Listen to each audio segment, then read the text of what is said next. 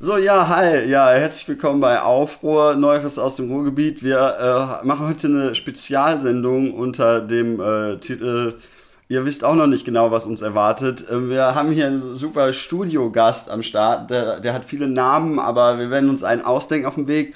Und wir haben gedacht, die Sache, ne, die Lage ist so kompliziert, so war mein Eindruck. So, ich finde das alles so kompliziert, vielleicht kommen wir da in einem Gespräch weiter. Also ich will jetzt noch gar nicht, ich habe tausend Themen, aber ich dachte, vielleicht sagst du auch mal was. So. Ja, äh, ja, hallo.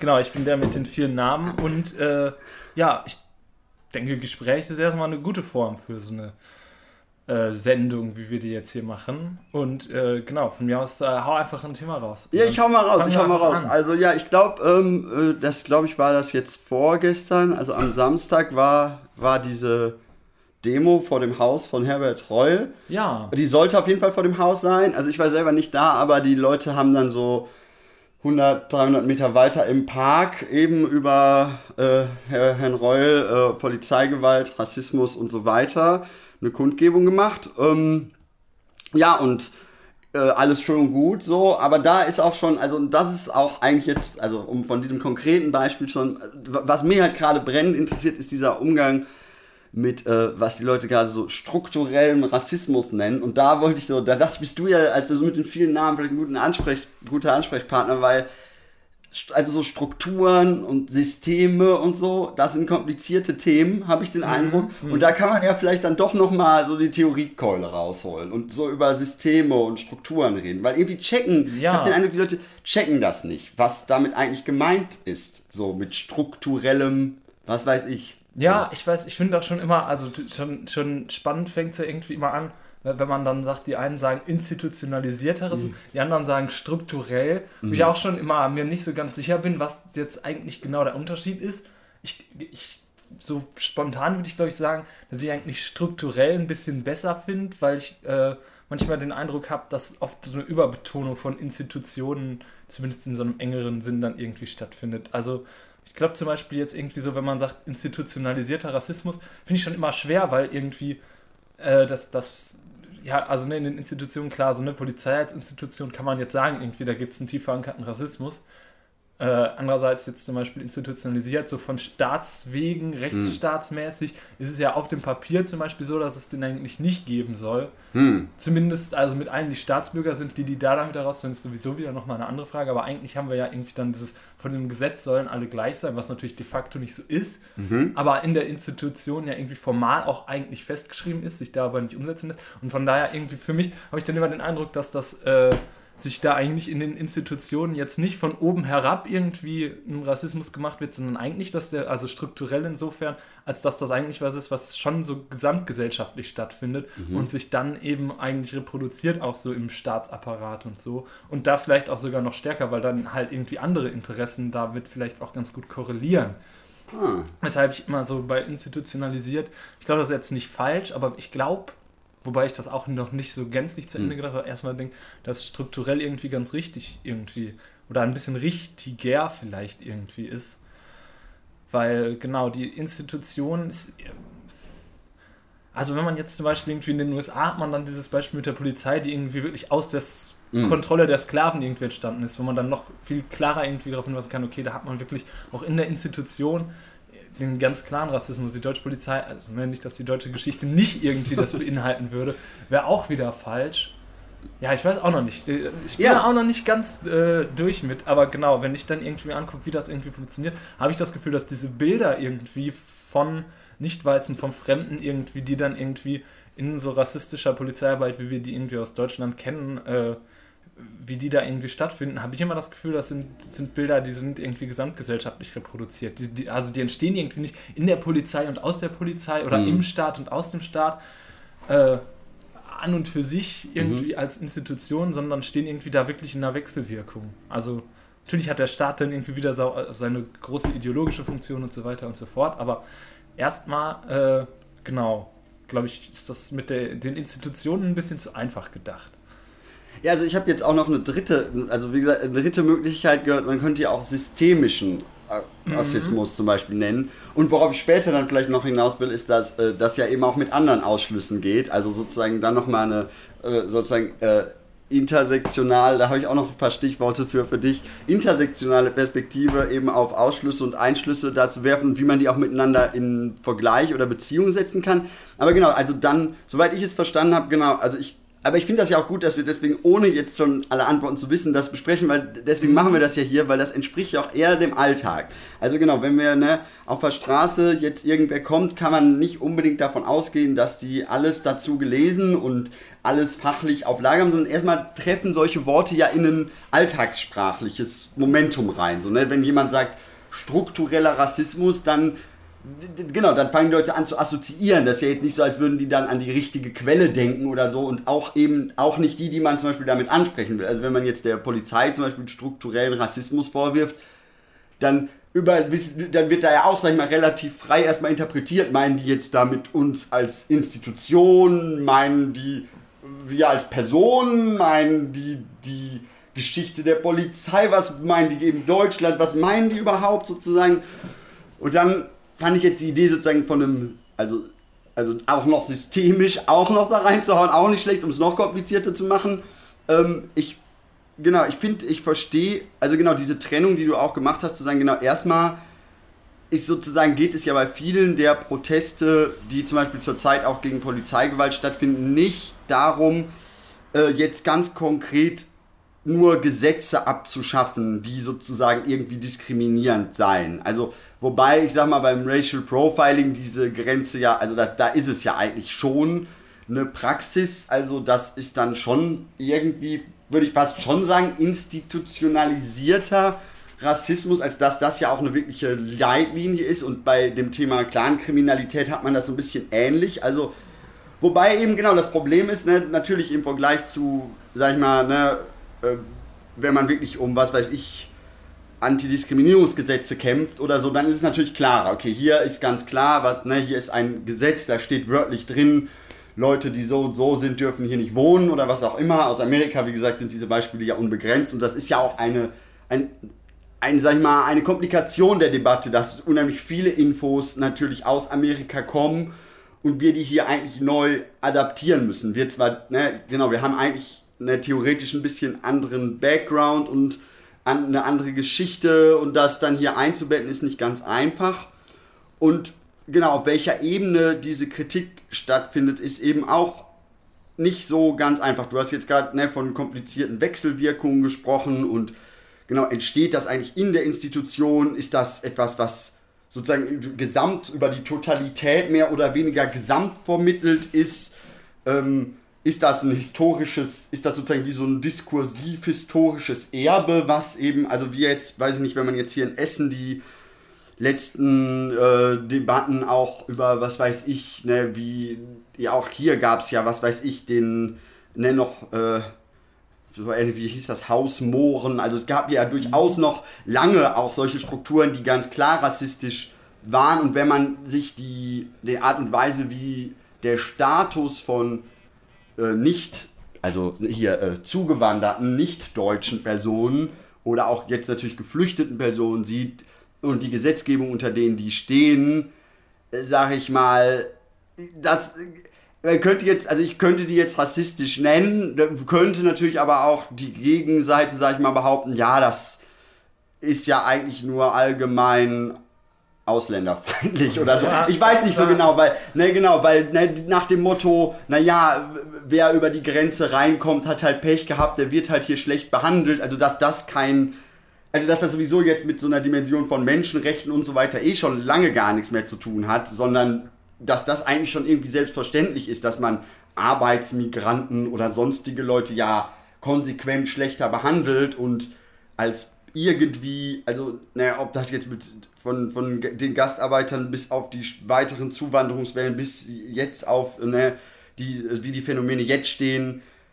Genau, wird ja systematisch dafür gesorgt, dass diese Leute sozusagen nicht in einem liberalen Sinne hier mit gleichen Ausgangschancen teilnehmen. Das ist auf jeden Fall etwas, was das mit der amerikanischen Debatte verbindet, wenn auch nicht in der Intensität jetzt mit, wir brauchen Reparationszahlungen für Sklaverei, Jim Crow und äh, gar keine Rechte bis noch in die 60, also Mitte der 50er bis in die 60er Jahre noch, sondern ähm, hier ist es sozusagen ein, Ja, aber da werden eben auch, ne, was weiß ich, zum Beispiel durch Kettenduldung, ne, wo du kein Konto aufmachen kannst, wo du dich gar nicht äh, hier überhaupt nicht sicher fühlen kannst, werden ja hier eigentlich am Ende ähnliche Szenarien erzeugt. Also die, ne, die Leute werden systematisch davon ausgeschlossen, an der kapitalistischen, an dem Verkauf der Arbeitskraft teilzuhaben und dann in eine Position gedrängt, an der sie am Ende dementsprechend auch ja, sich eben anders organisieren müssen. Und dann wird wiederum gesagt, ja, jetzt sieht man ja, die sind ja gar nicht so wie wir. Dabei wollte man die ja auch an, von Anfang an nie da haben. Und das ist ja auch, ähm, ja, ist das strukturell rassistisch oder ist es einfach nur die voll... Also ich meine, in dem Moment ist Rassismus ja sehr klar erkennbar auch eine... Ja, sozusagen in der Konkurrenz, wer hier seine Arbeitskraft verkaufen darf, ist auch den Subjekten jedes Mittel recht, äh, durch Teile und Herrsche irgendwie Distinktionsgewinne gegenüber anderen abzusahnen und nach unten zu diskriminieren. Ob nun man Frauen oder Leute mit einer anderen Hautfarbe oder mit einem anderen Pass oder was weiß ich, vielleicht einer körperlichen Behinderung, also egal, Hauptsache, ne, also die, die, die Subjekte fühlen sich schon so bedroht und prekär, dass eh alles, alles ist Konkurrenz und das ist ja auch das, was Rassismus als sozusagen Go Gouvernementalität, also als Regierungsprinzip ja auch ausmacht, dass du es benutzt, um eigentlich eine arme Gruppe gegen die andere in Stellung zu bringen. Das war jetzt schon ja, viel, aber mal ja, gucken, wo du so genau. anknüpfen kannst. Also das, das äh, natürlich, also irgendwie genau diese eine Frage da, genau, wollte ich, naja, egal. Ich mache es nochmal anders. ja. Erstmal zurück eben ne, zum institutionalisierten ja. versus systemisch versus äh, strukturell. Mhm. Ähm, Genau, ist natürlich irgendwie gar keine Frage, dass das auch irgendwie institutionalisiert ist, irgendwie diese Mechanismen und so. Aber genau, jetzt, du, du hast eigentlich jetzt schon den Bogen dahin äh, so ein bisschen wieder gespannt, warum ich glaube, dass das halt, ja, also das kann man schon irgendwie sagen, sehr spezifisch, aber ich glaube so, als die, für das generelle Problem greift das vielleicht einfach ein bisschen zu kurz. Ich weiß jetzt mit dem Begriff systemisch, ich weiß nicht, bei, bei systemisch, das ist immer so, je nachdem, wer es sagt, meinen die Leute damit echt voll unterschiedliche Sachen. Noch viel mehr finde ich irgendwie als bei Struktur. Mhm. Nicht bei systemisch immer so, ja, okay, ist das jetzt hier äh, Luhmann Systemtheorie ja, ja, oder doch wieder irgendwas anderes? Keine Ahnung, müsste ich mich jetzt auch vielleicht nochmal einlesen, wer diesen Begriff überhaupt wie verwendet, um dazu was sagen zu können. Aber sicher, also ne, mit der Struktur, da gehst du ja irgendwie auf was ein. Ich finde eigentlich, hat zu dieser Begriff struktureller Rassismus, hat eigentlich ja so ein bisschen sogar so eine Doppelbedeutung, die finde ich eigentlich ganz gut darauf hinweist, dass das ist nämlich einerseits irgendwie eine gesellschaftliche Struktur, die, die ja irgendwie dann auch eine Machtstruktur ist, was wir ja jetzt auch immer wieder mhm. irgendwie mitbekommen, sondern es geht um Privilegien, es geht darum, welche Gruppe ist eigentlich in einer prinzipiell gesellschaftlichen Machtposition und vollzieht eigentlich die Ausschlussmechanismen. Und auf der anderen Seite verweist Struktur genau ja auch eigentlich oder kann zumindest darauf verweisen, eigentlich auf die innere Struktur der Subjekte, von der du nämlich mhm. ja jetzt gerade genau gesprochen hast, dass nämlich dieser Distinktionsgewinn irgendwie von den anderen und den Fremden eben ja auch eine ganz bestimmte Fun Funktion erfüllt und die halt in den Subjekten erfüllt wird und das natürlich dann irgendwie in Kombination irgendwie mit, wie du sagst, deinem Herrschaftsinteresse oder so. Aber deswegen finde ich eigentlich, ist dieses Strukturelle, das beinhaltet so ein bisschen irgendwie beides. Einerseits die gesellschaftliche Struktur und äh, eigentlich die, die ja, sag ich mal, psychische Struktur mhm. der Subjekte, die mhm. eben ja genau irgendwie immer so ein bisschen, habe ich dann schon den Eindruck, kommt ja auch irgendwie aus verschiedenen Ecken immer wieder angeführt, dass da irgendwie versucht wird, so ein bisschen damit, dass man irgendwie so diesen anderen Fremden, dass man denen irgendwie so feindlich begegnet, ja immer so ein bisschen versucht wird, das eigene so zu fixieren irgendwie. Mhm. Also dass da, äh, genau, dass dann gerade eben in der allgemeinen Konkurrenzsituation und Entfremdungssituation irgendwie in modernen kapitalistischen Gesellschaften, dass du halt eigentlich ja irgendwie ein fluktuierendes Selbst irgendwie hast, was nicht so ganz hm. festzuschreiben ist und auch gerade irgendwie in dieser Gesellschaft sowieso ständigen, beständigen Angriffen irgendwie auch ausgesetzt ist, ähm, dass das dann halt irgendwie äh, fixiert wird, indem ich halt alles, was irgendwie in mir nicht sein soll, halt irgendwie den Fremden zuschreibe. Und dann ist irgendwie so ein bisschen, also das ist ja wirklich was, wo auch irgendwie von Stuart Hall bis Joachim Brun so ein bisschen alle darauf hinweisen, auf wow. ihre Art. Oh, so, ja. gehen mhm. da wirklich, also ne, das fällt irgendwie immer wieder allen möglichen irgendwie dann auf äh, gibt es natürlich dann sehr unterschiedliche Art und Weisen, das irgendwie zu deuten. Aber erstmal finde ich, ist das was, wo dann dieser Begriff Struktur ganz gut irgendwie mhm. funktioniert, um das irgendwie beides klar zu machen, dass da irgendwie Menschen was fixieren wollen in sich und das am anderen dann so ein bisschen ausagieren und andererseits halt eben eine gesellschaftliche Struktur, die da aber ja eben, also dann ja eben wirklich gesellschaftlich historisch tradiert ist und sich so schon seit vielen Jahren irgendwie so vollzieht. Das heißt auch, äh, genau, dazu kann man natürlich sagen, also ne, dass überhaupt dieser Mechanismus der dann im Inneren psychischen irgendwie stattfindet, der funktioniert natürlich nur, weil diese Differenz jetzt an da, wo wir gerade sind, irgendwie Rasse, irgendwie historisch, kulturell, diskursiv so festgeschrieben ist, dass man da überhaupt erstmal den anderen drin erkennt, dass halt die Hautfarbe das ist, woran ich das festmache, ist ja irgendwie erstmal ein relativ random körperliches Merkmal. Ich mache es ja nicht irgendwie an, weiß ich nicht, hat wer Beinhaare oder nicht, sondern eine mhm. Hautfarbe. Das ist ja was, was dann irgendwie diskursiv eigentlich fest, so ein bisschen festgesetzt ist, eigentlich so Hautfarbe als das Differenzmerkmal, wo überhaupt Fremdheit irgendwie dran identifiziert wird um dann quasi aber das eigene, die eigene Identität festschreiben zu können an der Ausgrenzung oder halt eben notfalls in der Gewalt am Fremden irgendwie. Hm. Und das ist halt irgendwie, da, da kommt dann halt irgendwie so das Doppelte halt irgendwie rein. Einerseits, wie die Verhältnisse irgendwie das, das Subjekt strukturieren, weshalb das dann eben halt gegens Fremde geht. Und auf der anderen Seite, wie kommt diese historische Tradierung zustande, dass überhaupt jetzt dieses Rasse, Pass, Nationalität, wie auch immer man das mhm. nennen will, irgendwie, dass das überhaupt so als Differenzmerkmal funktioniert, dass das überhaupt das hergibt, was es für die einzelnen Subjekte hergibt, irgendwie in seiner Funktion. Und das ist halt irgendwie das, wo ich auch echt noch nicht so genau weiter weiß, mhm. wie das irgendwie so genau zusammengeht und was da irgendwie, wie sich vollzieht, dass das halt so passiert. Ja, da, also genau diesen Hinweis darauf, dass, also so wie ich das für deine Ausführungen jetzt über die Rassediskurs gesehen habe, genau, dass, dass das eine, genau, das ist erstmal ein ideologisches Konzept sozusagen. Das ist gemacht, das ist erzeugt, das hat eine Geschichte und es hat dann eine, vielleicht in gewissen Herrschafts-, also es hat eine Herrschaftsfunktion und genau das, wie du sagst, ist erstmal etwas, ja, was als Ideologie eben da ist und ja, dementsprechend erstmal beliebig war, aber jetzt nicht mehr ist.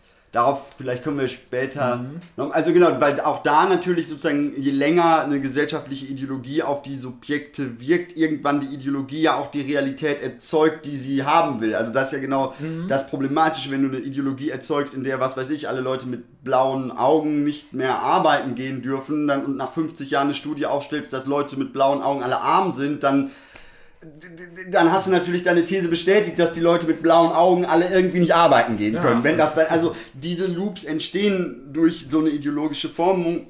Also, aber was, wo ich noch einmal hinaus, darauf hinaus wollte, ist immer noch dieses Struktur, ne? also dann hast du gesagt, genau, die Subjektstruktur. Aber was ich halt auch noch, was ich auch noch, also wo ich, ich habe das nochmal versucht, einer anderen Person zu erklären und kam dann auf das Wort Muster weil im Alltag sozusagen, also es gibt ja, es gibt eine Subjektstruktur, die man, sag ich mal, wenigstens halbwegs, jedenfalls in meinem Subjektverständnis, als bewusst und zumindest als, Mün als Idee von mündigem Subjekt mhm. auch denkt. Also eine Subjektivierung ist immer auch nicht nur passiv, sondern auch irgendwann auch eine Annahme. Also ne, ich mache mich zum Handelnden. Also ich werde handlungsfähig als Subjekt. Also, mhm. aber viel, was sozusagen im Alltag, warum glaube ich viele Subjekte so erschreckt sind, wenn man ihnen denn dann Rassismus zum Beispiel vorwirft oder strukturellen Rassismus überhaupt erstmal nur bemängelt, ist, dass das bei denen auf einer Ebene von Muster abläuft. Also dass sozusagen die, also insofern gar nicht, gar kein Vorgang ist, den sie aktiv sehen, weil sie das ganz anders, also es wird anders einsortiert, dass,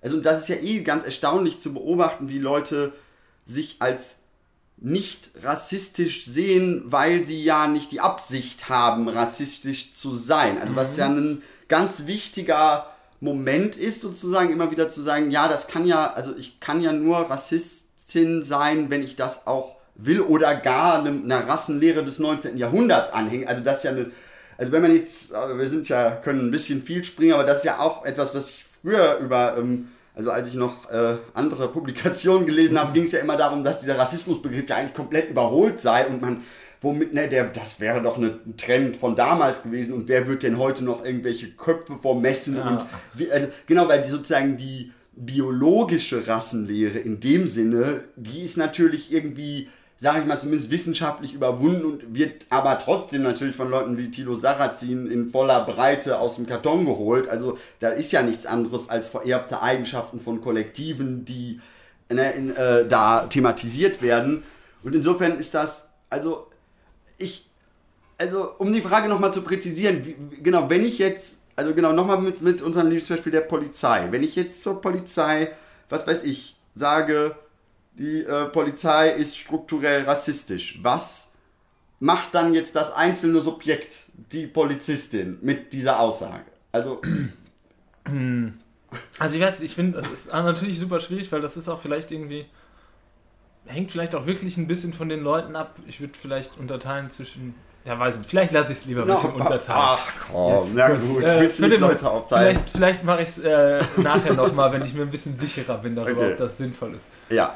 Äh, ja, ich, ich finde es natürlich auch schwierig, aber ich würde in der Tendenz erstmal sagen, also was überhaupt, ich würde vielleicht einen Schritt zurückgehen, was passiert eigentlich in der Polizistin erstmal überhaupt in ihrer Arbeit, ne? dass man mhm. einerseits Racial Profiling als normale Polizeistrategie irgendwie völlig drin hat. Ist ja super praktisch. Und das hat man irgendwie ja, also da, da, da passieren irgendwie viele. Also ne, da ist eben dann wirklich irgendwie einerseits dieser Diskurs, der halt irgendwie schon dem Fremden ja eine gewisse Problematik irgendwie zuschreibt, der wird da ja schon irgendwie wirkmächtig.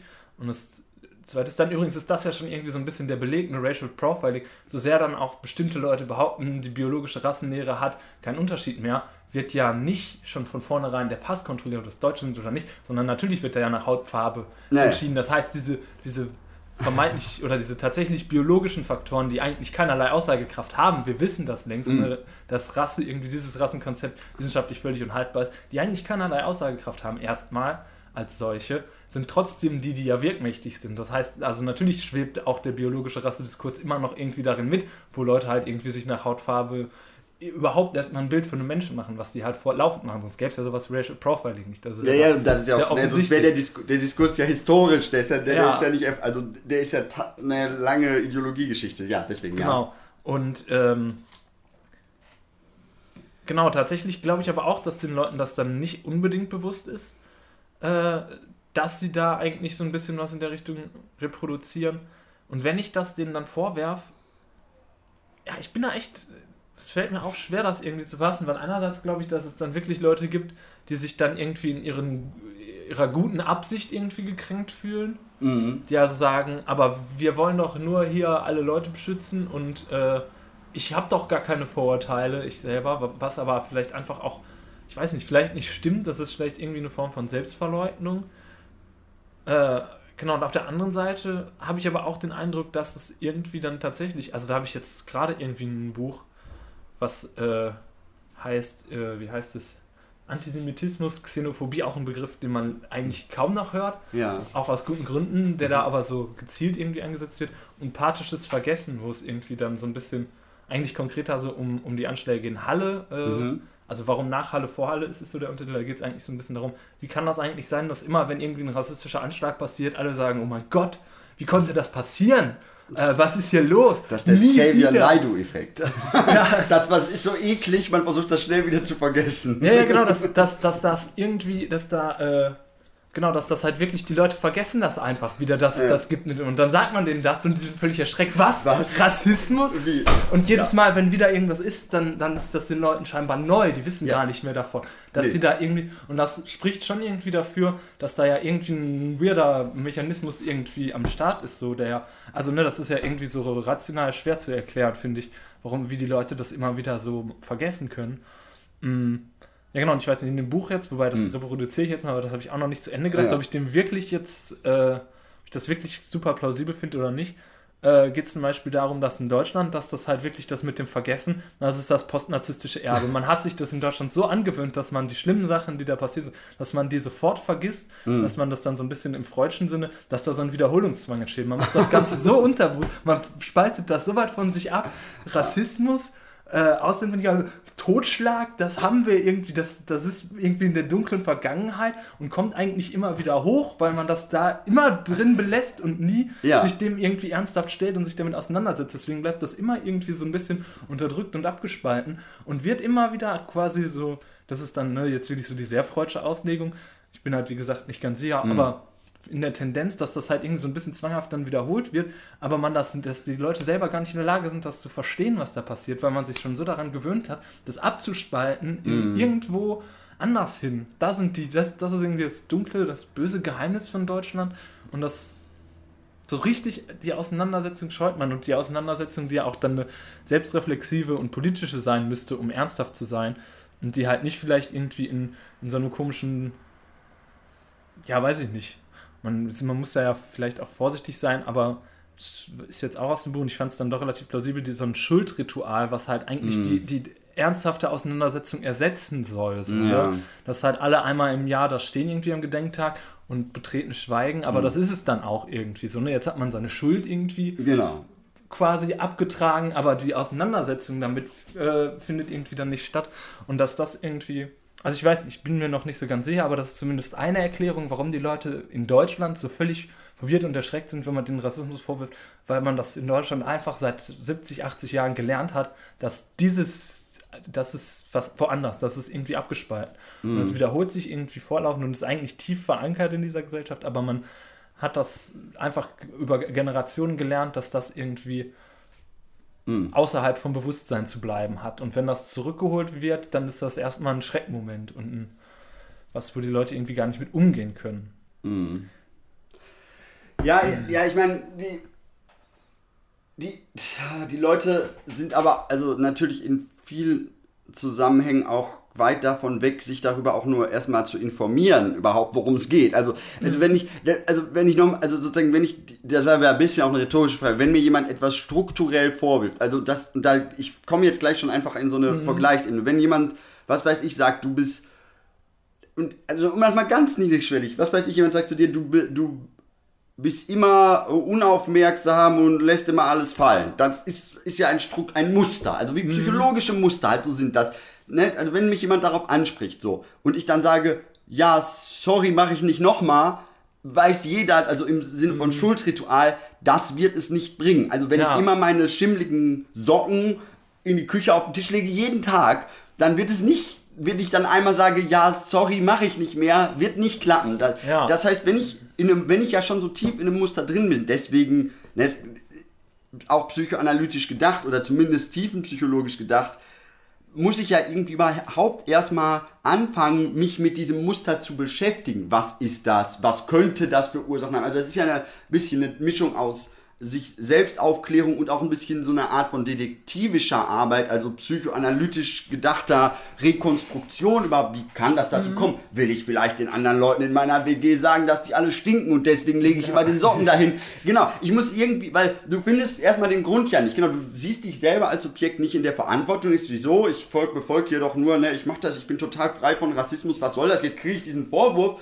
und das Interessante ist natürlich, dass da erstmal so ein super krasser Abwehrreflex kommt und man dann erstmal versucht zu sagen, kann ja überhaupt nicht stimmen.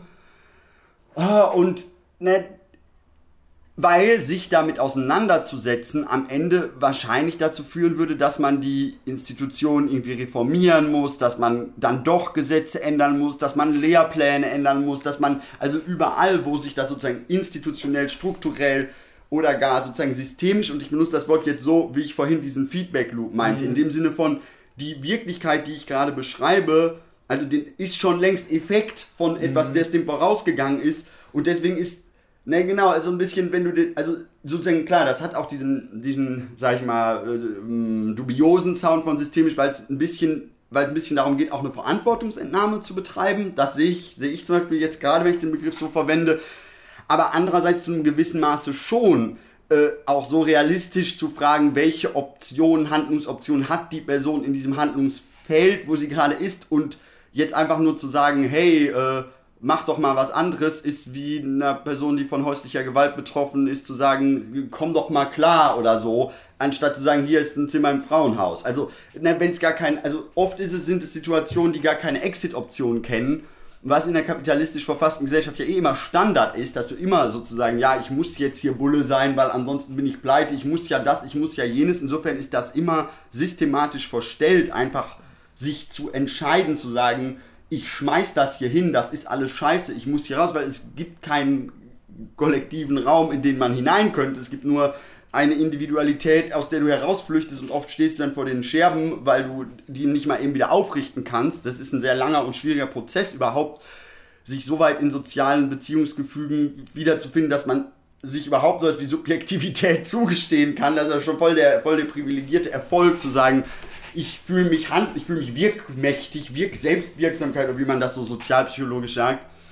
Ähm, genau, und, und, und jetzt auch nochmal, damit die Leute hier nicht auf der, auf so gespannt bleiben, warum natürlich auf einer, auf einer Demonstration der Polizei zum Beispiel gesagt werden kann, ne, ihr seid alle Rassisten, liegt halt schlicht und ergreifend daran, dass die Rolle der Polizei als Vertreter des Gewaltmonopols, also als die als das Gewaltmonopol selber, wobei ich da immer noch gerne auch Militär, Verfassungsschutz mhm. und all die, die würde ich halt auch, also immer wenn ich irgendwie ACAB irgendwo sehe, dann wünschte ich mir, also da finde ja. ich immer, dass die Bundeswehr dabei zu gut wegkommt. Muss ich dann manchmal so, habe ich so, mhm. so, bin ich so ein bisschen gemein, weil natürlich, also weil wenn ich mir jetzt vorstelle, was diese Art von internalisiertem, strukturierten Muster mit Leuten beispielsweise macht, die in einem Auslandseinsatz, wie man das so schön nennt, äh, irgendwo aktiv sind. Also wenn die diese Muster von, naja, diese Hautfarbe ist mir suspekt, äh, ah ja, alle Griechen sind so, also das sind ja ganz viele, also es gibt ja ganz viele Mischungen aus ne, phänotypischen Rassismen, Chauvin, national-chauvinistischen Haltungen, die alle am Ende irgendwie, genau, dieses nationale Binnenkollektiv was ja so ein paar Eigenschaften haben muss, aufrechterhalten. Und das muss ja jetzt auch nochmal, auch das ist hier ganz wichtig nochmal zu sagen, das ist in Deutschland, ich sag mal, das ist jetzt für Leute, die am, also die, sag ich mal, sehr staatskritisch sind und ideologiekritisch und, sag ich mal, auf eine Abschaffung Deutschlands hinwirken, jetzt nicht unbekannt, dass die deutsche Ideologie insbesondere überhaupt kein Verständnis für Vielfalt und Unterschiedlichkeit kennt, sondern eigentlich mhm. nur äh, Ehrlichkeit, Authentizität, Herkunft. Ne, und wenn überhaupt, kann man sich sozusagen also in das Deutsche nach, hineinarbeiten. Man kann das sozusagen schaffen, sich zu Deutschen, indem man auch richtig hart ranknüppelt, so, aber am Ende ist das ein ist das eine sehr völkische Konstruktion, was man allein daran sieht, wenn darüber debattiert wird, ob der Islam denn nun zu Deutschland gehöre. Mal ganz abgesehen davon, welche Religion überhaupt zu irgendwas gehört, ist das, ist, ist das ja auch eine rein rassistische Fragestellung, weil es natürlich nicht darum geht, welcher Religion irgendwer angehört, sondern das auch schon wieder eigentlich nur darum geht, Leuten mit einer anderen Hautfarbe aus einem gewissen Ra geografischen Raum zu sagen, äh, dass äh, ihr vielleicht hier nicht hingehört. Und wenn, dann aber bitte auch als gemeinsam kollektive Gruppe, die wir dann dementsprechend auch so abtrennen können von der Gesellschaft und gegebenenfalls sanktionieren. Es gibt ja keinen Begriff von Deutschland als, was weiß ich, kosmopolitischem, also das ist ja überhaupt nicht der Geist, der hier herrscht. Ja. So, und das ist, ne, und deswegen glaube ich, also ne, wir, wir drehen uns hier ja, also zumindest versuchen wir es ja auch, uns so ein paar Schrauben zurückzudrehen, damit wir ein bisschen, ne, wir sprechen auch so ein bisschen mit der idealisierten bürgerlichen Öffentlichkeit, die uns wahrscheinlich nicht zuhört, aber die uns ja ständig auf der Straße begegnet und wenn ich diese Empörung sehe, ne, wenn wir jetzt hier in Essen die Situation haben, dass sozusagen auf die ganzen ähm, dokumentierten Fälle von rassistischer Polizeigewalt, die überall nachzugucken sind, die Reaktion der CDU zum Beispiel ist, überall Polizei zu plakatieren. Also, wirklich nicht mal ein Wahlplakat im eigentlichen Sinne, sondern steht einfach mhm. groß Polizei drauf und dann steht da auch noch schon wieder drunter Sicherheit und Sauberkeit.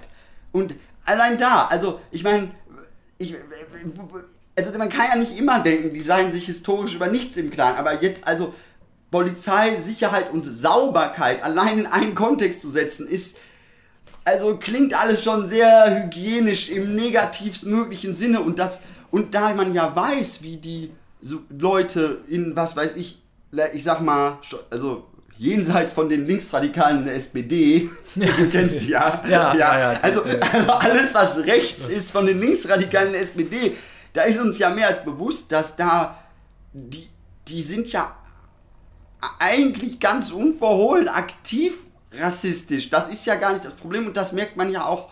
Also, das würden die Leute halt nicht so nennen, weil die ja sagen, dass Rassismus müsste ja irgendwie ein Akt sein, in dem du das auch noch absichtlich, um einer anderen Person zu schaden. Das heißt sozusagen, selbst wenn ich als Vermieter einfach nur, was weiß ich, die Klappe halte und alle Leute, die nicht weiß sind, einfach aussortiere, ist das ja immer noch nicht rassistisch, weil ich achte ja nur auf den Wert meiner Immobilie oder so. Also, die, also was die bereit sind, sich für Ausreden zurechtzulegen, weil, na, also um das mal anders zu sagen, natürlich ist man in einer Gesellschaft, die so historisch aufgebaut ist, von Kolonialgeschichte über Nationalsozialismus bis zu all dem Rest, nur dann sozusagen hat man überhaupt den Anspruch, über Rassismus irgendwie systematisch nachzudenken, wenn man aktiv antirassistisch ist. Das, anders geht das ja gar nicht. Also in Deutschland, wenn du nicht aktiv antinationalistisch bist, dann bist du Patriot. Das ist, das ist also, oder Nationalist. Also du bist auf jeden Fall Teil des Applausraums von denen, die ne, von den echten Rassisten, von den Profis. Ne? Mir ist klar, dass es Profis gibt und Laiendarstellerinnen, die mhm. das hier nur im Alltag nebenbei performen oder was weiß ich, einfach keine Haltung haben und das einfach zulassen, während ihr Kollege schon wieder, was weiß ich, was ich gestern gehört habe, irgendwie drei 15-jährige Mädels die Taschen, weil die die falsche Hautfarbe, dann werden deren Taschen ausgeleert, die überall abgetastet, die Brüste begrapscht, also alles, was halt, ne, und die, die sind, die denken ja auch, dass diese, da muss ich jetzt auch noch mal ein bisschen mehr sagen, dass diese kleinen, also ne, was, was, ähm, also diese kleinen Stiche, das ist ja auch etwas, ich weiß jetzt den Namen nicht, woher ich, aber ne, es wird ja oft mit so einem, du bist ständig diesen kleinen Bienenstichen ausgesetzt. Da wird dann immer so getan, als genau, das ist ja alles nur so ein bisschen, aber die merken halt gar nicht, dass das, also erstens sind diese kleinen Bienenstiche teilweise sowas wie, was weiß ich, die eine Person kriegt den Job, die andere nicht, die eine kriegt die Wohnung, die andere nicht, die eine kriegt, was weiß ich, den, den Preis, die anderen nicht. Also es, es sind ganz, und die, und jetzt, ich meine, erinnert euch mal Leute, was waren die entscheidenden Punkte in eurem Leben? Ob ihr den Job gekriegt habt oder nicht, ob ihr die Wohnung gekriegt habt oder nicht, ob ihr, was weiß ich, euer Stipendium, euer irgendwas, was auch immer, und dann so zu tun, als sei das sozusagen zu vernachlässigende strukturelle Effekte von leider noch vorhandenen Vorurteilsstrukturen, vergisst halt völlig, dass das am Ende, das ist, damit ist die ganze Biografie komplett verändert. Und, ne, und wenn du irgendwie sechsmal un, ohne Grund gefilzt worden bist von der Polizei, dann ist dein, dann ist dein Verhältnis zu, zum Sicherheitsempfinden im öffentlichen Raum komplett erledigt. Das ist, und da, das und deswegen um nochmal diese und dann plakatieren die überall Polizei als wollen also das ist eine neurotisierende aktive Triggerpolitik, die die mit Freude also die wollen das die wollen da direkt neben dem Polizeirevier in Altenessen wo der Übergriff passiert ist da nochmal alle Betroffenen nochmal in die Fresse so nochmal genau und also und das finde ich und da da und genau was einen dann immer nur so wundert ist natürlich dass es diese ne, die, ich nenne die jetzt einfach mal aus Spaß, die Sprachpolizei in der Mitte, also die bürgerliche Mitte, die nenne ich jetzt so.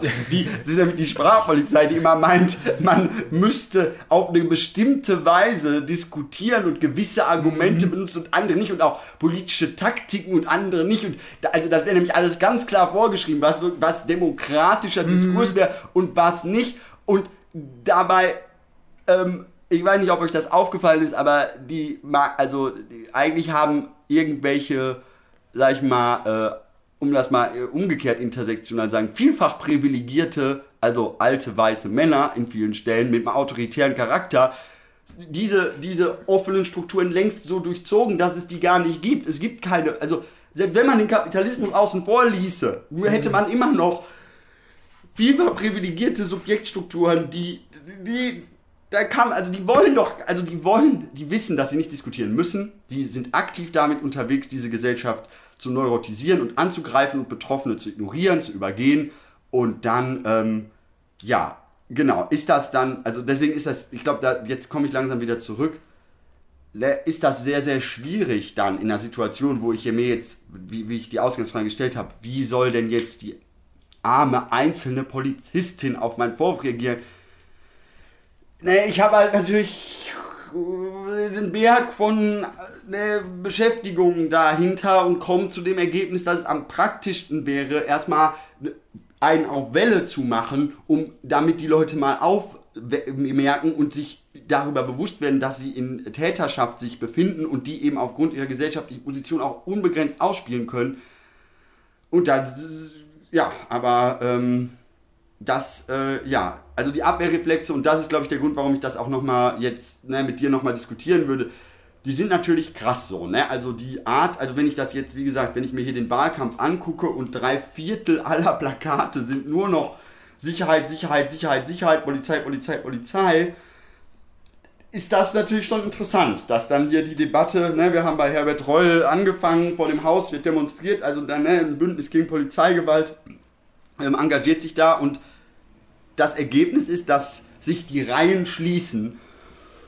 und das, und das ist dann das wiederum, was die sogenannte Mitte einem dann in so Diskussionen ja immer vorhält. Das sieht man dann ja, da erschreckt man Leute, ne? da mhm. schreckt man die ab, wenn man jetzt einfach alle, ne? also ich weiß aber auch ehrlich gesagt nicht, was die sich darunter vorstellen, dass man jetzt irgendwie, die wollen denn, dass man so einzeln, dass ich jetzt den, den Polizisten, der von den anderen Polizisten gedeckt wird, was weiß ich, soll ich den jetzt, wie soll ich den denn finden? Ja, weil also, das, das, das, ja genau, das Spannende ist ja irgendwie, also ne, dann sagt man irgendwie, und dann kommt ja genau, äh, das ist ja das bis zum Innenminister, da muss dann konsequent vorgegangen werden, wenn diese Einzelfälle irgendwie da sind. Was natürlich irgendwie absurd ist, äh, wenn man sich anguckt, wie in der Polizei überhaupt mit irgendwas umgegangen wird, ist das natürlich eine völlig bescheuerte, also es ist eine Forderung, die ist völlig realitätsfern.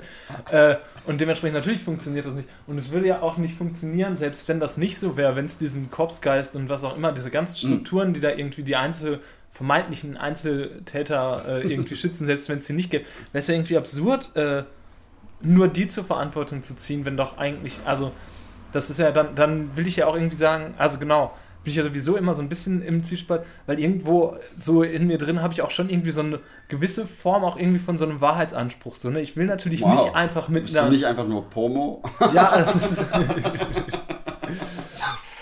ja, vielleicht äh, bin ich noch nicht ganz. Darüber reden wir gleich, da reden wir gleich nochmal drüber. Ja. Mhm. Aber äh, also ich weiß nicht, es geht mir ja jetzt auch nicht darum, irgendwie so eine, so eine transzendentale, ah. überhistorische Wahrheit irgendwie zu finden, ah. aber halt irgendwie so eine Wahrheit über die Verhältnisse, in ja. wir leben.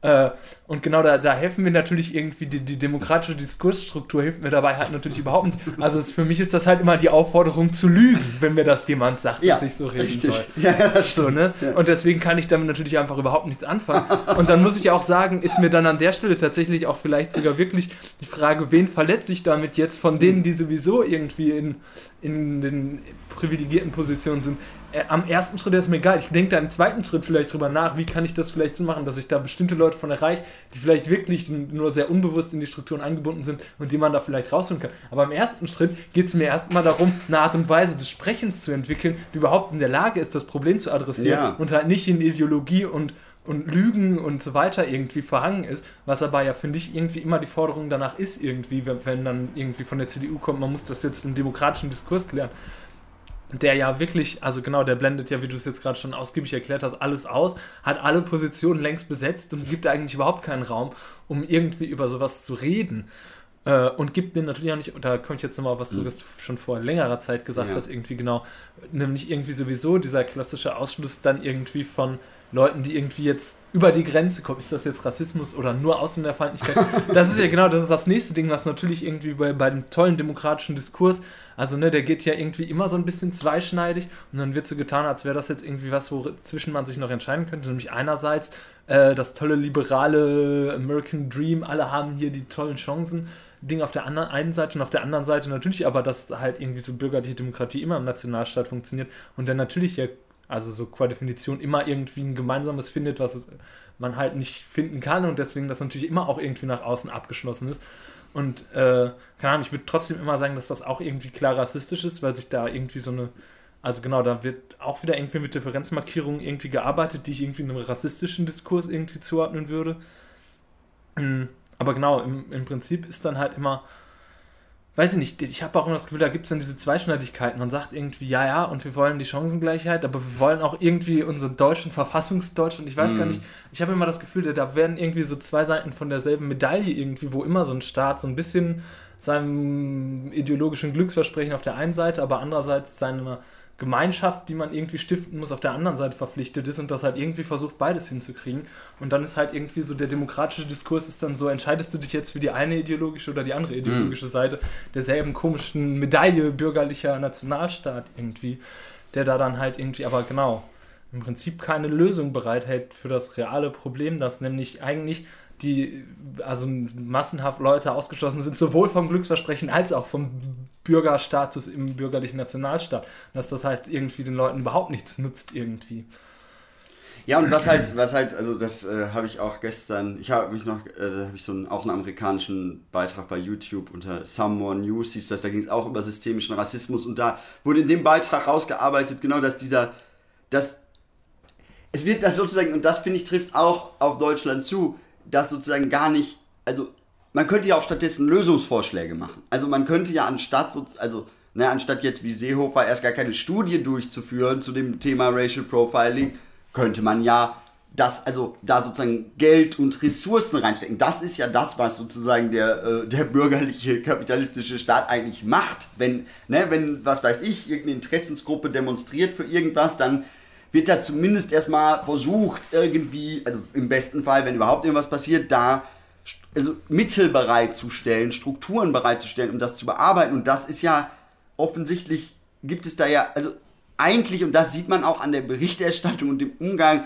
und es ist schon echt schwer, sich diesen Scheiß überhaupt reinzuziehen. Es gibt offensichtlich überhaupt kein Interesse daran oder ganz, ganz wenig, ähm, diese, also diese Geschichte von den Überlebenden, von den Betroffenen überhaupt irgendwie ernst zu nehmen, überhaupt wahrzunehmen und überhaupt, also eigentlich werden die, wird das systematisch wegdiskutiert. Es gibt also eigentlich auch wird die Empirie, also es liegen ja sogar Studien dazu vor, aber also wie soll man dann jetzt genau in eurem lieben demokratischen Dialog, falls irgendein Demokrat noch zuhört, äh, den ich jetzt, äh, wie soll man da jetzt genau, wenn über sozusagen eine Studienlage, zum Beispiel über Polizeigewalt, die haben wir in dieser Sendung schon, glaube ich, dreimal zitiert, hier auch von der, ich glaube, Uni, Uni Bochum, wo, ne, wo dann, wo die Dunkelziffern benannt sind, wo die Zahlen benannt sind, wo auch ne, die Effekte benannt sind, wo auch benannt ist, dass Gegenanzeigen zu nichts führen und so weiter. Also das ist ja kein, das ist ja kein ideologischer Gegenstand. Also dass es dieses Problem gibt und dass es auch keinen besonderen hohes Grad an Menschenverstand erfordert, wenn man Leuten eine willkürliche Ausübung des Gewaltmonopols, das soll der Polizei ja auch gegeben sein. Also das, ich habe jetzt lange mit keinem Rechtskonservativen mehr gesprochen, aber natürlich ist das doch das Wichtigste, dass die Polizei handlungsfrei ist und eben nicht ständig gucken muss, dass sie Gefahr läuft, selber angezeigt zu werden. Das ist ja fürchterlich. Also die müssen ja, also Willkür ist ja ein ganz wichtiges Element und ich kann mir das unter einem, zwar für mich total beschissenen, aber ich kann das argumentativ nachvollziehen, warum man seinen eigenen Mafia-Mob äh, besser bewaffnen will als die anderen und am besten auch nie zur Rechenschaft ziehen, weil, weißt du, in der Mitte des Gefechts, da schießt man halt auch mal daneben, so, ne, das, so ist ja auch die Narration, der Job ist hart, das Leben ist schwer, der hatte ein Messer und ich hatte eine Wumme, bum bum, oder was weiß ich dann, ne, und also und das sind alles empirische Zugänge. Auch zum Beispiel, wenn wir über Clankriminalität äh, hier sprechen, sind die Strategien, die dagegen ausgedacht. Also ich, das hat mir auch, ich habe in der letzten Sendung darüber gesprochen, dann gibt es ein Strategiepapier von der Polizei, das steht, also gegen Clankriminalität. Und da steht dann wirklich wörtlich drin, das sei, also ich kann nicht ganz wörtlich, aber sinngemäß steht da, es sei natürlich falsch anzunehmen, dass alle Mitglieder eines Clans kriminell wären. Es ist aber praktisch nicht anders zu machen. Und, und also das mhm. ist, also ich weiß jetzt nicht, liebe Leute von der Postfaktizitätsfront, dass solch, wenn man solche sozialen Tatsachen schafft, indem man sagt, das ist zwar empirisch, so, so, sozialforscherisch, aus allem, was uns sozusagen zur Verfügung steht, komplett der falsche Ansatz, aber wir können nicht anders, dann, da ist schon eine autoritäre Struktur drin eingeschrieben, die mit, dem, mit der Macht des besseren Arguments, trotz Open Marketplace of Ideas, bürgerlichen, zivilgesellschaftlichen Diskurs, eh, also der ist an der Stelle ja schon abgebrochen. Da wird ja eigentlich schon gesagt, hier gibt es nichts zu diskutieren. Die, und da ist ja auch exakt das war, was die, die einzelne Polizistin im Alltag auch mitbringt. Mhm. Hier gibt es nichts zu diskutieren. Und die, also ich weiß nicht, ob die, ob diese, also da komme ich, das ist nochmal eine andere, andere Aufregung, aber ob die unter ihrem ganzen There is no alternative und Sachzwangsgesabbel ob die nicht gemerkt haben, dass wenn sie jetzt versuchen, wieder zurück zu dem, hey, jetzt verhaltet euch doch mal demokratisch zurückzukommen, ihr habt das doch gerade systematisch 40 Jahre lang an die Wand gefahren, genau dieses Ding. Ihr habt alles dafür gegeben, dass man nicht mehr diskutiert, sondern eigentlich der Autorität der Markt- und Kapitalgesetze folgend handelt. Und das ist eigentlich, eigentlich habt ihr die ganze Zeit bloß keinen demokratischen Dialog. Jetzt gibt es radikale Strömungen, die stärker werden, insbesondere auf der Linken. Und da muss dann jetzt plötzlich der demokratische Dialog wieder rausgeholt werden. Und um das jetzt mal als Vor Vorwegvermutung, ich glaube eigentlich, also was heißt ich glaube, dass es ist im Prinzip einfach eine, die Hass, also die hassen halt, also es ist eine ganz klare Ablehnung von linker radikaler Politik und deren Inhalten und deswegen sollen die mit dem Versuch also genau, demokratisch zu argumentieren, genau, wie gesagt, da soll es eine Aufforderung zum Lügen. Und es ist eigentlich Sicht der Autorität des Sachzwangs, nämlich hier gibt es so viele Nazis, also ne, bitte sagt das nicht zu laut, weil wir kooperieren eigentlich gerade ganz gut mit denen. Und wenn ihr die jetzt provoziert, dann werdet ihr schon sehen, was ihr davon habt. Dann werden wir euch nämlich bald alle einsperren. Und dann seid ihr, seid ihr noch froh gewesen, dass wir hier von der, vom zivilgesellschaftlichen Flügel der FDP uns noch für euch, also haben wir uns noch für eure Meinungsfreiheit eingesetzt, aber ne, wenn, dann, sonst lassen wir die hier gleich alle mal raus. Und dann, dann ist das hier wie Weimar, ne, ihr wisst ja, was dann passiert, wenn die Linken, ne, wenn, die, wenn ihr dann die KPD gründet, dann schießen wir euch halt, da kommen diese, die können wir ja nicht kontrollieren. Diese Leute auch wahrscheinlich, die schießen euch dann halt tot, indem wir die bewaffnen dabei und die arbeiten ja auch bei uns und so. Also ich, also es ist halt echt so unter dieser, also das ist so ein bisschen angeschnitten, mein Wissens- und Verständnisstand dieser Gesellschaft und dann ist das natürlich enorm schwierig, in das fassungslose Gesicht einer Person zu blicken, die sich fragt, warum sie denn jetzt strukturell rassistisch, sexistisch, antisemitisch, was auch immer, antiziganistisch ja, weil die materiellen Bedingungen auch genauso sind. Ne? Wenn man die ganze Zeit Leute aufgrund anderer Herkunft und plus Hautfarbe ertrinken lässt und das auf dem guten Gewissen der, der deutschen Staatsräson, dann erschafft das eine Realität, die auch durch Rassismus, also die muss auch ideologisch aufgefüllt werden. Du kannst nicht einfach Leute, du kannst ja nicht hier deutsches Leben schützen, dabei alle anderen möglichen Leute umbringen ohne, eine, ohne dir eine völlig obskure, abergläubisch motivierte, irrationale, psychotische Ideologie zurechtzulegen, weil das geht nicht, das lässt sich nicht vereinbaren. Das, und das fällt ja auch vielen Menschen auf, dass das nicht geht. Die, und dann bist du aber gezwungen zu handeln und setzt dich in ein Boot und versuchst etwas zu machen oder dich dagegen, dann wirst du halt antirassistisch aktiv zum Beispiel. Aber genau, das, du kannst das nicht einsehen, ohne selber aktiv dagegen zu arbeiten und dann genau, kann ich jetzt noch vielleicht den einen zugestehen, dass die das sich nur nicht trauen, aber die anderen wollen das einfach doch gar nicht und äh, ja. Ja, das ist, irgendwie, ja, das ist auch so ein bisschen die Trennung, die, wo ich am Anfang noch zurückgescheut bin, ah, ja. wo ich auch noch nicht sicher bin, wo das anzusetzen ja. wäre. Genau, die einen trauen sich vielleicht nicht, die anderen wollen nicht. Oder irgendwie so, ich glaube auch, dass es da irgendwie noch Unterschiede gibt vielleicht. Genau. Ich meine, also auf der einen Seite dann so formalisiert, denke ich auch irgendwie immer so ein bisschen, ist das auch dann äh, jetzt so von, von Staatswegen irgendwie immer so ein bisschen so ein Unterschied. Genau, wenn du irgendwie sagst, so der, der, das ganze demokratische Diskurs, das ist alles, alles ist nur noch Sachzwang und so. Ich finde das ja ganz spannend irgendwie, weil da irgendwie so, ne, dieses liberale, rechtsstaatliche Idee irgendwie so, ne, wo ja auch eigentlich dann gesagt wird, die gibt es ja sogar auch noch so hin und wieder, taucht immer so, hier dieser Heribert Prantl oder so, ja, taucht dann ja. auf und macht noch so einen liberalen Bürgerrechtler, der auch sagt, der Rechtsstaat ist dafür da, die Bürger zu schützen. Die volle Härte des Rechtsstaats, was ja so eine geile, neue, so in den letzten Jahren so, die volle Härte des Rechtsstaats muss man jetzt spüren. was ich auch wirklich, also, das ist tatsächlich auch demokratietheoretisch. Selbst wenn man wirklich jetzt aus den Maßstäben der bürgerlichen Demokratie ist das wirklich eine absolut unmögliche Formulierung. Die volle Härte des Rechtsstaats, dieser Rechtsstaat, der ja wirklich irgendwie gegen den Absolutismus in Stellung gebracht ist.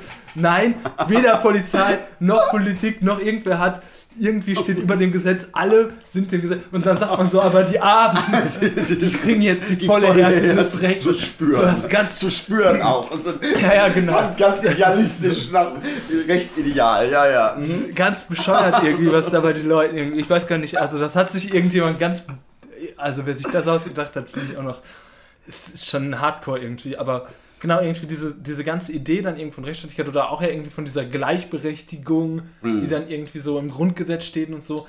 Irgendwie habe ich immer den Eindruck, also so ein bisschen deutet das, finde ich, dann schon auch immer so ein bisschen auf das Wesen irgendwie von so Staat in unseren Gesellschaften hin, dass halt irgendwie all das, was da so drin steht, hat halt irgendwie nur eine Funktion oder vielleicht eine ideologische Funktion und einmal halt wirklich irgendwie so, du brauchst die freien Subjekte, die sollen halt am Markt sein, aber irgendwie so gesellschaftlich, sobald das halt irgendwie den, der, die Machterhaltung der Kapitalverwertung irgendwie nicht mehr irgendwie konform geht, wird das halt relativ schnell irgendwie suspendiert, diese ganze Idee von Freiheit und Gleichheit der bürgerlichen Revolution. Die ist halt überall da suspendiert, wo die nicht verwertbar ist.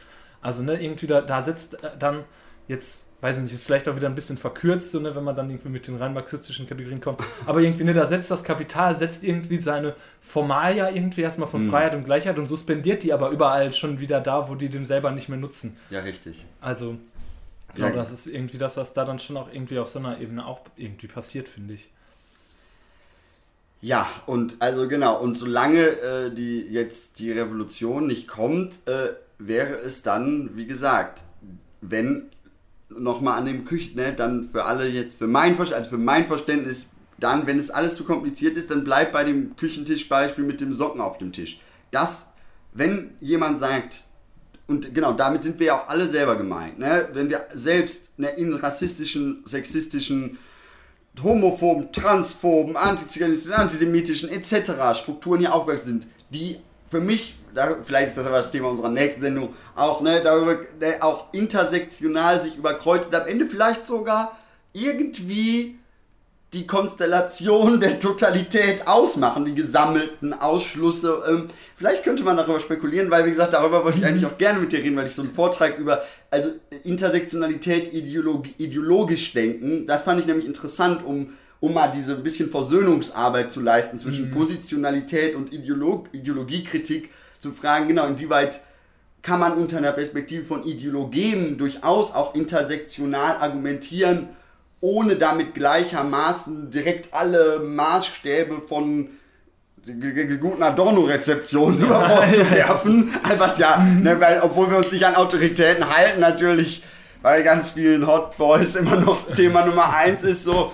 Ähm, genau, deswegen, also mein, also ich glaube, ich würde nämlich auch gleich mal zum Ende kommen und mein Schlusswort wäre auf jeden Fall, äh, orientiert euch an dem Problem mit dem Socken. Ihr müsst dem Thema Aufmerksamkeit widmen und das kann sehr unterschiedliche Formen annehmen. Das kann, das kann heißen, ihr müsst mit den Leuten in eurer WG reden, ihr müsst mit eurer Mutter reden, wann ihr, wie das mit den Socken war. Ihr könnt euch vielleicht mit dem Thema Socken beschäftigen. Es, aber keine Lösung ist, wie, ne, sich zu entschuldigen, zu besaugen. Oder, das ist ja noch ne, der nettere, so der symbolische Kniefall des Polizisten, der mit uns steht. Ja, ja. Also, aber ne, eigentlich, wie kommen wir dahin, dass das nicht mehr vorkommt und ne, wie kann ich sozusagen eine Arbeit machen und im Kapitalismus, genau, das ist in der WG-Situation, da ist die Analogie vielleicht nicht gegeben.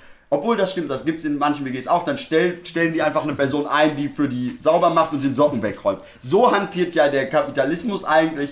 Wenn das schon nicht geht, dann stellt man, gründet man halt eine Behörde für äh, antirassistische Arbeit in Institutionen, fängt bei der Polizei an. Es gibt ja nicht mal eine unabhängige Beschwerdestelle für Polizeigewalt. Insofern ist dieses ganze, und das ist immer wichtig zu bewusst zu machen, dieses ganze Schema von Verleugnung und Abwehr und so weiter, ähm, es werden ja keine Maßnahmen ergriffen und jetzt kann man zu Recht sagen, unsere Gesellschaft ist äh, dermaßen verkrustet, dass an so vielen Stellen, wo eigentlich die Konflikte klar sind, eben keine ergriffen werden, da sind wir bei dieser Sachzwangslogik, aber dann wiederum braucht man auch nicht mit demokratischem Dialog kontern, das ist alles ein peinlicher Loop, in dem versucht wird, durch Lügen und Verschweigen sozusagen eine Art von, äh, ja, wie, wie, die sich das vorstellen, der Burgfrieden ist das für mich irgendwie, ja, auch wenn die Metapher ja. jetzt vielleicht schief ist, aber daran erinnert mich das. Also wie halten wir, ne, weil am Ende genau ist Deutschland in der Staatenkonkurrenz mit anderen, wir müssen das hier ruhig halten, damit wir weiter weiterkommen und produktiv bleiben. Und wir dürfen ja auch keinen erschrecken. Und hier sind nun mal 25 Prozent sicher Rassisten, also auch mit Hobby und Professionalität. Und halt vielleicht, vielleicht so die Hälfte bis zwei Drittel halt eigentlich auch mit dabei. Und wie gesagt, das, und dann kommen ja noch weitere Aspekte damit rein, als dass ja, dass eben das Rassismus ne, äh, ja kein Privileg ist von Deutschen, sondern dass nun ne, in Kombination mit deutscher Ideologie diskutiert werden kann, aber eben Rassismus ein weltweites Phänomen ist, was, sag ich mal, da, wo äh, insbesondere wo imperiale Mächte am Werk waren, immer Teil der Konstruktion war und deswegen kann man es auch als durchaus globales Problem fassen.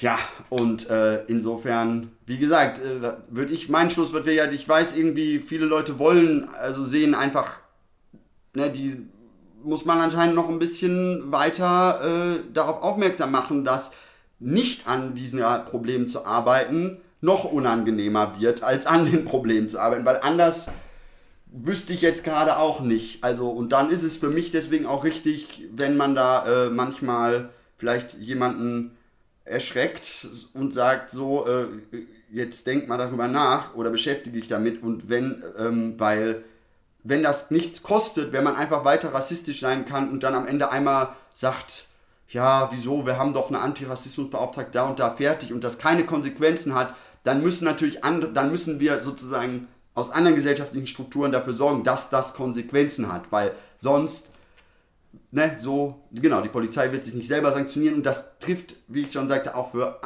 alle anderen staatlichen Institutionen zu. Ich will jetzt nicht damit anfangen, wie zum Beispiel Sexismus in Schule verhandelt wird, wieder, was weiß ich, mal man den Sportlehrer dann mal wieder zum dritten Mal versetzt, weil der immer die Mädchen mhm. angrapscht. Wir wollen, ne, also das ist ein großer Abgrund und deswegen, da haben wir noch äh, viel vor. Das, äh, so, soweit. Ja. Ja, also ich würde das, äh, ich teile das Schlusswort eigentlich auch viel, da muss irgendwie viel Bewusstseinsarbeit in dem Sinne, dass da wirklich irgendwie viele Strukturen den Leuten, also dass die Leute auch daran arbeiten müssen, sich das selber bewusst zu machen.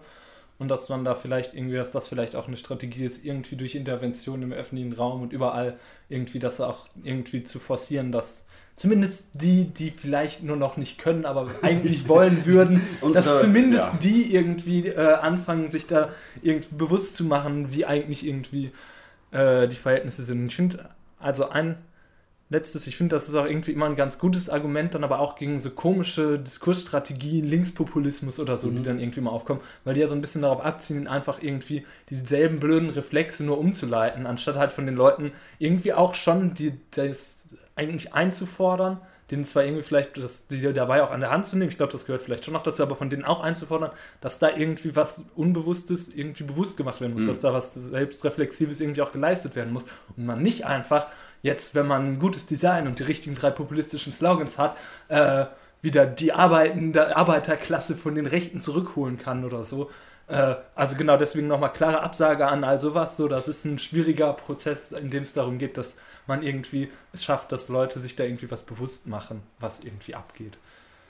Ja, das war unsere Spezialausgabe von Aufruhr hier mit so Sophisteleien, aber äh, in einem ganz anderen Sinne, als ihr das bei Plato nachlesen könnt. In einer ganz, ganz, ganz diffizil, problematisch, durchreflektiert und gleichzeitig total äh, im Party-Modus. Also ähm, lasst euch nicht äh, jagen, sondern geht Nein, nein, ich lasse das einfach. Freut euch auf die nächste Sendung. Wir kommen wieder. Das war Aufruhr mit unserem Stargast mit vielen Namen. Vielleicht sehen wir uns ja auch nochmal wieder. Ja, also, ich fand das sehr schön mit dir. Also genau. Ja, und äh, dann, das war genau, das war Aufruhr jeden zweiten Montag im Monat auf dem Freien Senderkombinat in Hamburg, fsk-hh.org.